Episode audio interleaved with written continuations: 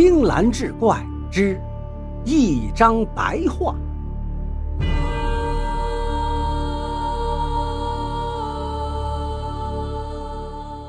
话说唐伯虎要进京赶考，邻村的傅员外听说后，请他给京城的兄弟傅张带一封家书。唐伯虎爽快地答应了。就在这时，同窗匡一郎也来了。唐伯虎一见他，顿时就拉下了脸。原来这匡一郎做人不地道，就因为家里有钱，常常挤兑穷苦的同学，唐伯虎就没少受他的奚落。唐伯虎正要拒客，匡一郎笑嘻嘻地说：“唐伯虎，我也要进京赶考了。听说你也去，咱俩就一道去吧。反正我家的船也大，我不收你船钱，也不收你饭钱，可好？”唐伯虎一听，心中一动，匡一郎就说：“就算让我沾沾你这大才子的灵气，怎么样？”唐伯虎这才答应。一个月后，他们来到京城，寻了一间客栈住下。唐伯虎还记得傅员外的嘱托，就对匡一郎说：“他要去给傅章送一封信。”匡一郎转着眼珠说：“要同去。”唐伯虎只好跟他一起去。两个人循着信上的地址，到了一处大宅院的门前，上前一问，果然就是傅章的家。唐伯虎送上书信，转身要走，匡一郎一把拉住他，在他耳边道：“你傻呀！”傍上这棵大树，咱们才好乘凉啊！唐伯虎瞪了他一眼。我唐伯虎靠的是自己的真本事，才不会靠什么大树。说完，转身就走。这时，只听有人喊道：“贤侄名大呀，竟不肯在舍下喝一杯茶吗？”唐伯虎这才停住脚步，扭头看去，只见屋内走出一位气宇不凡的长者，对着他拱手行礼。请进屋喝杯茶再走吧。唐伯虎不好再拒绝，便跟着长者进了屋。这位长者正是傅章。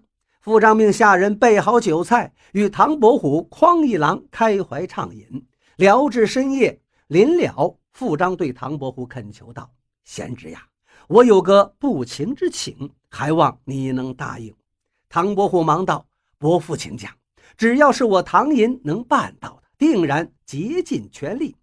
傅张怅然说道：“我多年未曾回乡，思乡之情日切。早就听闻贤侄你画艺高超，不知能否给我画一幅故乡的山水？”唐伯虎还没接话，匡一郎这边就应下了：“您放心，三日之内定当送到。”傅章微笑着说：“如此甚好。”唐伯虎和匡一郎告辞出来，唐伯虎不高兴地说。我还没应下人家呢，你就替我先应了。匡一郎笑道：“堂兄，你可别犯糊涂。我都打听清楚了，傅章现在可是吏部侍郎，咱俩若是考中了，能当什么官，他说了算呀。”唐伯虎一听就怒了：“越是如此，我越要远离于他。”说完，气哼哼地走了。匡一郎气得直跺脚，可转念一想，他又有了主意。第二天一早，匡一郎带着礼物，单独去拜见傅章。一见面就说：“这些都是傅员外托他们带来的，昨天未曾带在身边，今日特意送来。”傅章一看，拍了拍匡一郎的肩，意味深长地说：“贤侄呀，家兄在信中已经说了，路途遥远，不好麻烦你们带什么东西，只有一封家书以解思念之情。这些东西还是请你拿回去吧。”见傅张不肯收礼，匡一郎只好另想他法。匡一郎一连跑了几天，终于攀上了礼部侍郎冯冲。这冯冲收了礼物和银票后，悄悄塞给匡一郎一张字条，让他回去准备。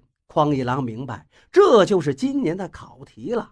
而唐伯虎呢，这几天还在逍遥快活。他这江南才子之首的美名早在京城传开，举子们都想结识他。摆了许多的酒会和诗文相会，唐伯虎有约就应，一天到晚忙得不亦乐乎。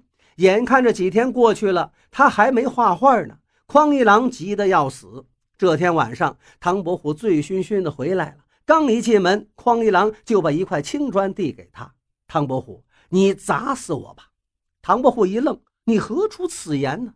匡一郎道：“你不肯给富章画画，把他得罪了，咱们俩就算考中，也做不了官。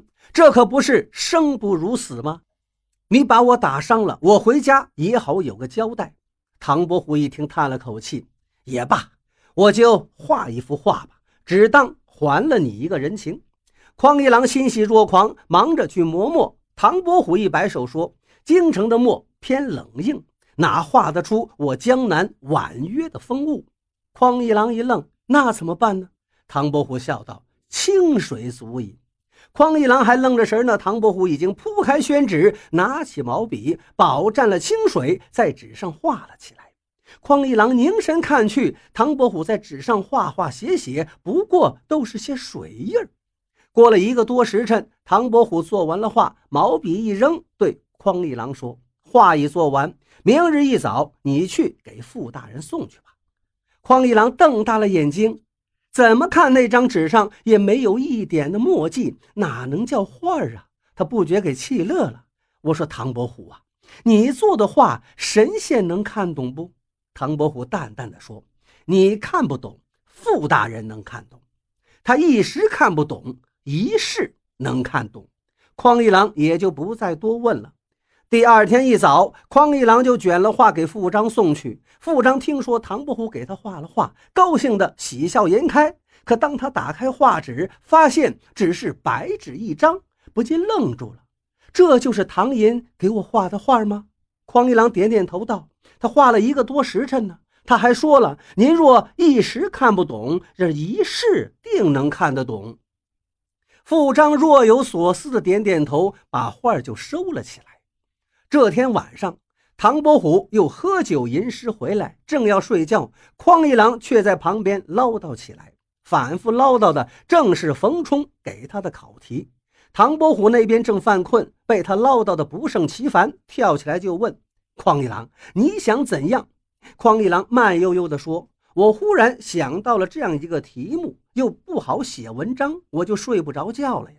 唐伯虎一把推开他，坐到桌前，提笔刷刷点点，不消半个时辰，文章写完。他丢下毛笔道：“别再吵我睡觉了。”说完，倒头就睡。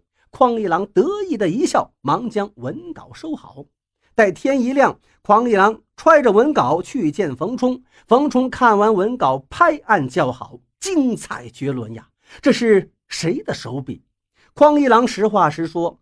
冯冲赞许的点点头说：“都说唐伯虎才冠天下，果然名不虚传。这状元非他莫属啊！”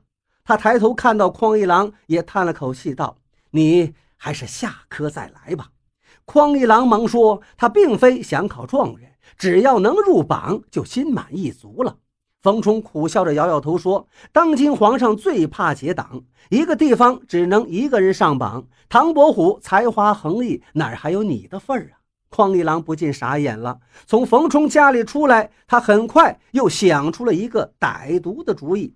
他跑到刑部，状告傅章和唐伯虎相互勾结，沆瀣一气，获取考题。这可是大事儿，一下就惊动了朝野。皇上命刑部严查此案。唐伯虎做的文章正是那会试的考题，这是他买题的证据。而傅章卖题所得，就是唐伯虎的一幅画。这案子眼看就要坐实了。刑部差官赶到傅章家，取回了那幅画。众人怎么看都是一张白纸。再问唐伯虎画的是什么，唐伯虎苦着脸说：“他不想给傅章大人画画，留下画饼，所以送了一张白纸。”至于那篇文章，他真不知道是怎么回事当晚他喝多了，什么都记不得了。刑部把案子交给皇上定夺。皇上一说，一张白纸怎么也算不上贿赂之资啊。傅章又从未打听过考题，不能定案。于是唐伯虎和傅章都被放了出来。傅章官复原职，但唐伯虎心灰意冷，收拾了行囊，不告而别。傅章惊魂未定，很感激那张救命的白纸，便拿到书画店去装裱。却听掌柜的赞叹道：“好画啊！